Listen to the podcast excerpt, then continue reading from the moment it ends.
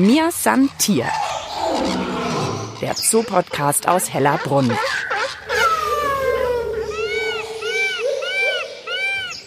Ich werde hier mit spitzen Ohren und zusammengekniffenen Augen beobachtet aus einem Art Etagenbett, sage ich mal. Eine richtig schöne Holzfläche, Etagenbettmäßig. Sie hat sozusagen gleich gesagt, ich nehme oben und da beobachtet mich Mia. Lux Mia hier im Tierpark Hellerbrunn. Und das kleine Wortspiel muss sein, mir ist ein Tier, heute also bei mir. Mir ist ein Tier, der Zoopodcast aus Hellerbrunn. Und ich sage Hallo und herzlich willkommen. Am Mikrofon ist heute Mischa Drautz. Und neben mir steht Nils Richter. Ihr kennt ihn vielleicht schon von der Elch-Folge. Da hat Tierpfleger Nils uns auch schon viel erzählt zu den Elchen, aber du bist auch ein Luchskenner. Genau, genau. Die Luchse bzw. generell hier so die Raubtiere gehören mit dazu und dementsprechend kenne ich mich auch da aus. Genau. Ja, wir haben heute gesagt, wir wollen mal bei Lux Mia vorbeischauen, weil sie nämlich eine ganz neue Anlage hat. Frisch gestaltet, war eine kurze Zeit hinter den Kulissen, die Mia jetzt, solange hier alles gerichtet wurde. Und jetzt können sie alle besuchen. Wir sind hier quasi zwischen Tiger und der großen Vogelhauswiese. Ja, die Tiger sind auch gut ausgeschildert und wie gesagt, auf der Rückseite lohnt sich also mal bei dem Lux vorbeizuschauen. Bei mir die also jetzt, oh, jetzt hat sie sich gerade die Augen wieder zugemacht. Ich glaube, jetzt bin ich schon wieder nicht mehr so interessant. Oder auch schon dran gewöhnt.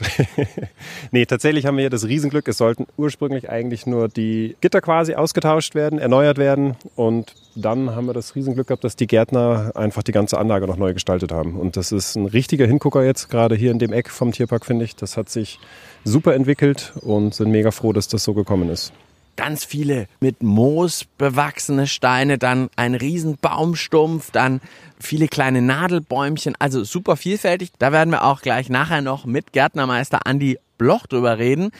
Nils, jetzt möchte ich aber erstmal ein bisschen mehr über Mia wissen. Also Mia ist elf Jahre alt, ist jetzt seit einigen Jahren alleine, ist jetzt aber für einen europäischen Lux überhaupt gar kein Problem. Also die sind Einzelgänger, sind dementsprechend eigentlich relativ froh, wenn sie alleine sind, auch wenn das für uns immer schwierig zum Nachvollziehen ist. Allerdings hätten wir hier den Platz für noch einen Kater und auch für Nachwuchs. Würden das auch gerne machen. Müssen wir mal schauen, wie das sich jetzt weiterentwickelt. Aber so an sich ist sie erstmal glücklich, ja.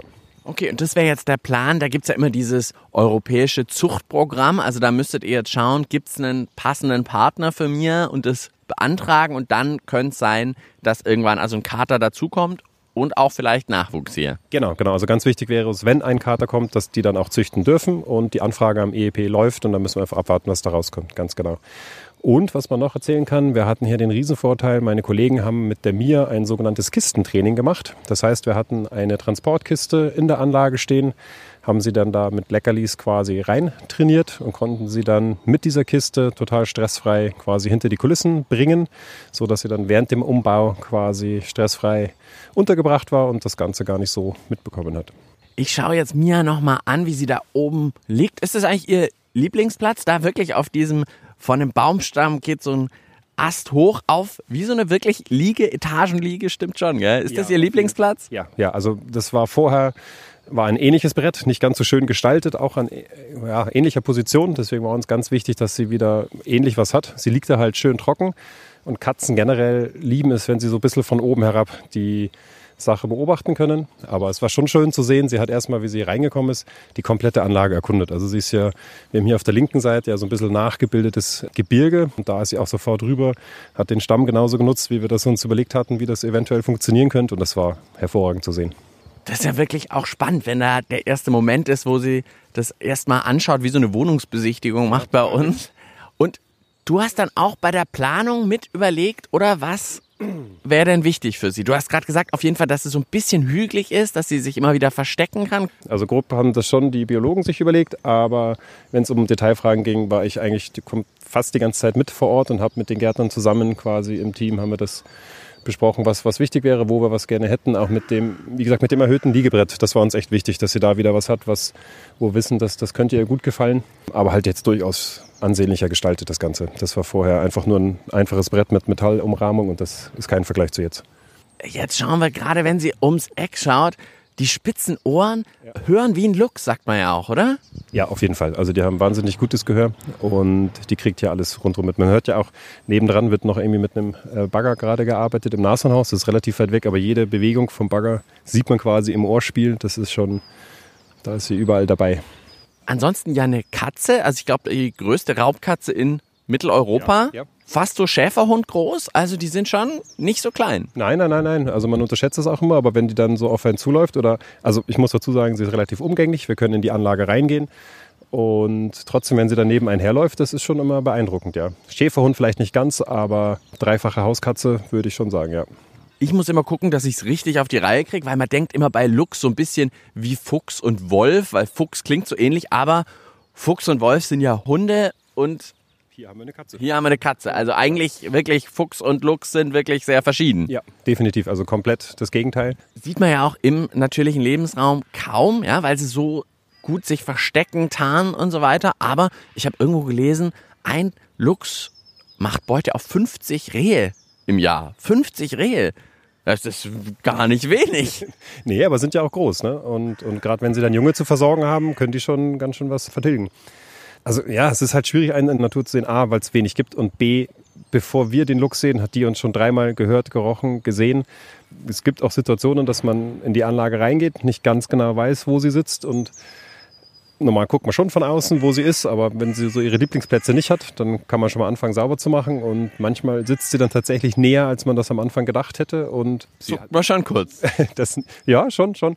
Und sie sieht das schon, wenn man an der Anlage vorbeiläuft, sieht sie einen kommen und hat einen sofort. Aber sie selber ist da echt gut im Verstecken. Was gibt's sonst noch, auf was wir jetzt unbedingt bei mir achten sollen als Besucherin oder Besucher? Ich habe irgendwo mal gehört, die Haare sind auch so krass dicht. Also auf einem briefmarkengroßen Zentimeter mal Zentimeter wirklich 9000 Haare. Also wahnsinnig dicht. Also ja, und dementsprechend sind sie halt Kälte total unempfindlich. Also wir haben hier auch nirgendwo beheizt. Im Gegenteil, die kommen erst richtig auf Wohlfühltemperatur, wenn es ein bisschen kälter wird. Die sind eher im Stress, wenn es dann im Sommer so warm wird, wie es aktuell die letzten Jahre ist.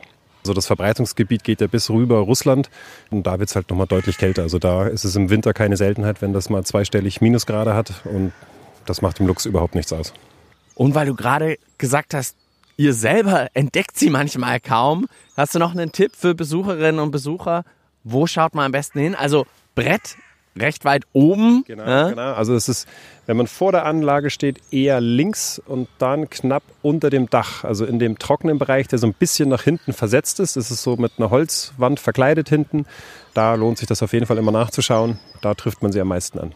Ansonsten noch irgendeinen Platz, den sie bisher jetzt, ist ja auch erst eine gute Woche da, also ist ja jetzt ganz frisch an der Anlage, trotzdem irgendwas.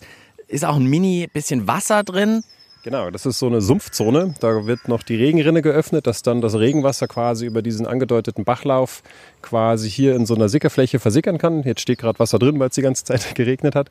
Genauso war der Plan. Da sind auch so ein paar Sumpfpflanzen angeordnet, die dann, wenn es wärmer wird, noch ein bisschen hochkommen. Man sieht halt hier diese Wege. Also die sind nicht von uns durch die Anlage, sondern das ist das, was sie so in der Dämmerung morgens und abends äh, nutzt. Und wir verstecken auch in der kompletten Anlage das Futter, dass sie da ein bisschen beschäftigt ist und das Futter suchen muss und da nicht Langeweile aufkommt. Aber so einen richtigen zweiten Lieblingsplatz kann ich jetzt noch gar nicht festmachen. Das ist tatsächlich aktuell das Brett immer nach oben.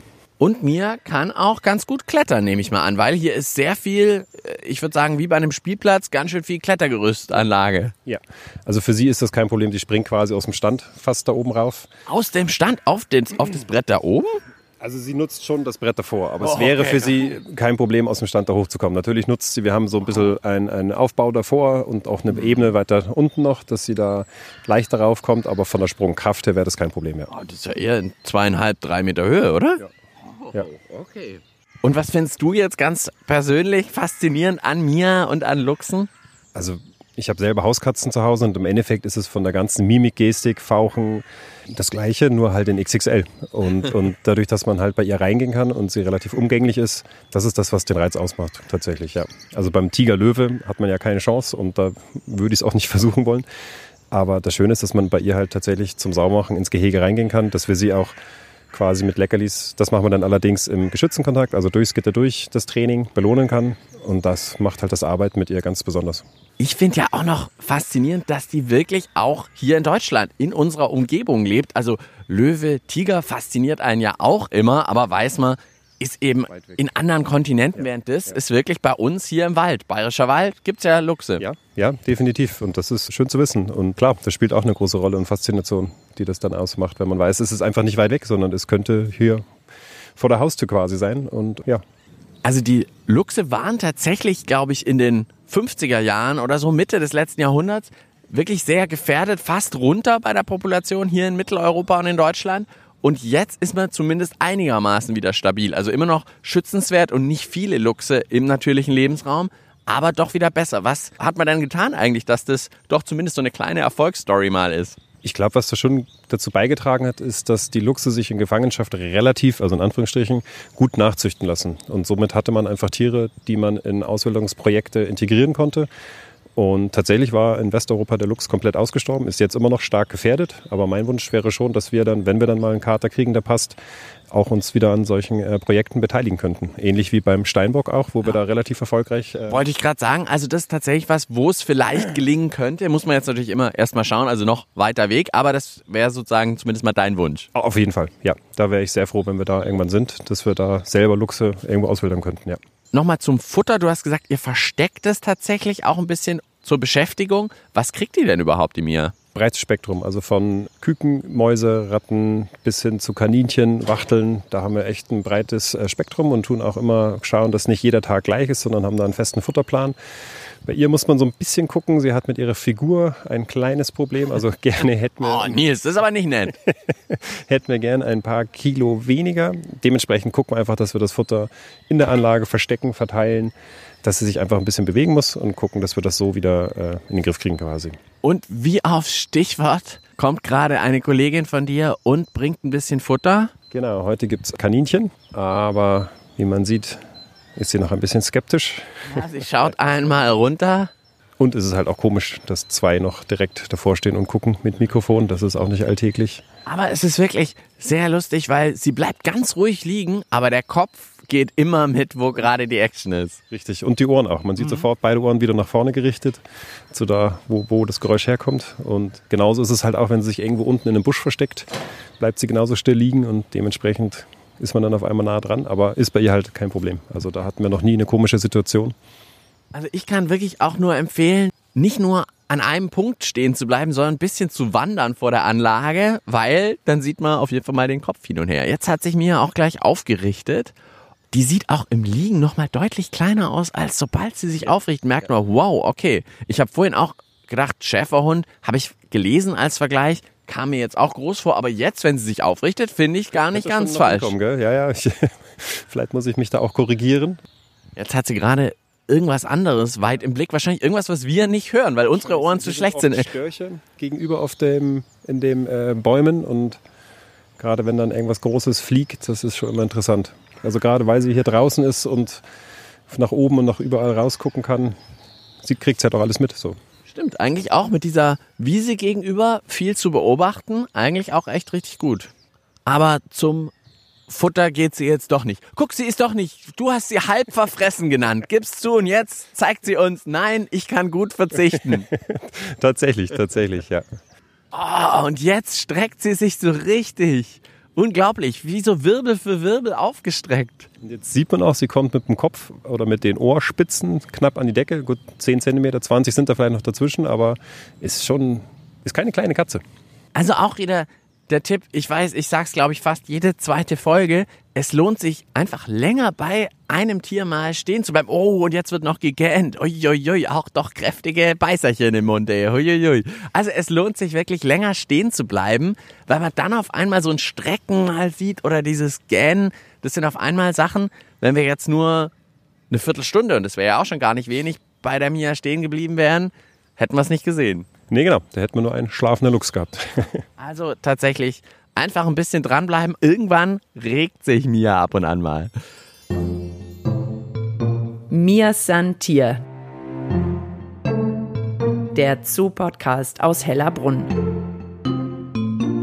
Ein einfach zu finden und zu abonnieren auf allen gängigen Podcast-Plattformen wie Spotify und iTunes oder auf der Website des Münchner Tierparks hellerbrunn.de.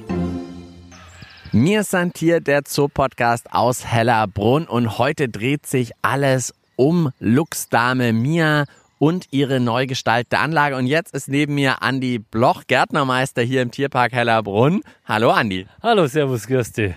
Du hast also mit deinem Team diese Anlage neu gestaltet und wenn man sie sich anschaut, sie ist wirklich unglaublich vielfältig. Man sieht ganz kleine Nadelbäumchen, dann sieht man einen ganz riesigen Baumstumpf, man sieht eine kleine Sumpfteichanlage. Wahnsinn, also da habt ihr euch richtig ins Zeug gelegt. Also wir haben da die ganze Bandbreite einer Landschaft hier reingebaut. Die Vorgaben, also hatten wir per Skizze von unserem Tierarzt, vom Hans-Peter, der hat gesagt, Mensch, das braucht mir oder die Luchse hier, die hätte er gern drin. Und wir haben das praktisch in die Praxis umgesetzt. Es ist wesentlich mehr Bewegung im Gelände reingekommen. Wir haben also eine, ich würde das mal sagen, eine Bergzone. Da müssen wir mal kurz ums mhm. Eck rumgehen. Ja, machen wir gerne. Also wenn man vor der Anlage steht, auf der linken Seite sehr steinig, felsig, ja, bergig. Die Bepflanzung dementsprechend darauf abgestimmt mit äh, Alpenrosen und Zwerglatschen. Und das Ganze wird unterbrochen durch eine Schlucht, die dann praktisch das Innengehege öffnet nach außen. Das ist die Verbindung zur Innenanlage. Ganz wichtig ist auch immer, dass man die Elemente, die man in der Anlage hat, dass man die auch zum Teil wieder im Besucherbereich findet. Warum macht ihr das? Es ist tatsächlich so, dass der Besucher praktisch so, wenn er dann vor dem Gehege steht, dass da nicht eine klare Abgrenzung zwischen seinem Bereich ist und der Anlage, sondern dass man dann sagt, oh, man ist eigentlich in der Anlage drin. So soll das ein bisschen das widerspiegeln. Habe ich noch nie drüber nachgedacht, aber ist tatsächlich ja wirklich ein ganz schönes Gefühl. Genau. Dann, wenn wir praktisch die, man, man hat hier die Hügellandschaft oder die bergige Landschaft, dann wechselt die ab in eine, einen Waldteil. Da Komm, wir, gehen wieder ein bisschen rum. Und dann haben wir auch für den Luchs also auch eine Sandfläche. Wahrscheinlich werden sie die als wie eine Katze so ist, ihren Kot drin ver wie, wie vergraben. Ja, stimmt, die habe ich tatsächlich noch gar nicht entdeckt gehabt. Das sieht man auch wieder. Ich stehe jetzt auch schon eine ganze Weile vor der Anlage, aber die Sandfläche habe ich noch nicht gesehen und Jetzt dank dir merke ich es auch beim Besucherbereich davor ein bisschen Sand, aber ich verspreche, genau. ich gehe nicht hin. ich mache, also ist nicht für uns gedacht. okay, also Sandfläche für den Luchs. Und hier haben wir dann praktisch ein Regenfallrohr da hinten. Da gehen wir mal ein bisschen weiter nach rechts. Ja. Da kommt dann so eine Klappe hin, die man dann also umschwenken kann, wenn dann also ein Regen kommt, dass dann das Wasser vom Dach praktisch hier über diesen Felsen in den Bachlauf reinfließt, von dort aus in die Sumpfanlage. Und wann kam's Etagenbett? Das interessiert mich ja noch. Das Wichtigste von Nils geforderte schöne Holzbrett-Etagenbett. Das hat eine Schreinerfirma tatsächlich gemacht. Wie gesagt, das ist richtig toll geworden und man sieht ja an der Mir, also ich habe die noch nie woanders gesehen als da oben. Ja, passt einfach auch zu dieser Anlage. Hinten im rechten Eck ist noch so ein ganz dicker, ausgehöhlter Baumstamm. Wo findest du denn sowas auf einmal? Also ich weiß gar nicht, wo du das alles immer her hast. Also da muss ich sagen, da möchte ich mich nicht mit fremden Federn schmücken. Wir haben unseren Parkinspektor, den Reinhard, der dann also auch gute Kontakte zu Forstamt hat oder zum Wasserbauamt und wenn dann solche Stämme kommen die rufen dann schon an, sagen, Mensch, wir hätten da was ausgehöhltes, wollt ihr die nicht haben? Dann nehmen wir sie natürlich. Also wir kriegen da schon sehr, wir arbeiten da eng zusammen, auch mit dem Baureferat Gartenbau in München und die unterstützen uns auch entweder mit Futterästen oder auch mit Dekoästen oder Stämmen. Da kriegt ihr tatsächlich von den verschiedensten Seiten immer wieder was zugeliefert. Absolut, absolut. Ansonsten auch wirklich viel so Klettersachen natürlich. Also der Nils hat auch gesagt, die können auch super springen, aber tatsächlich auch so ein bisschen fast schon zum Balancieren. Ja, genau. Dem muss man auch ein bisschen was bieten.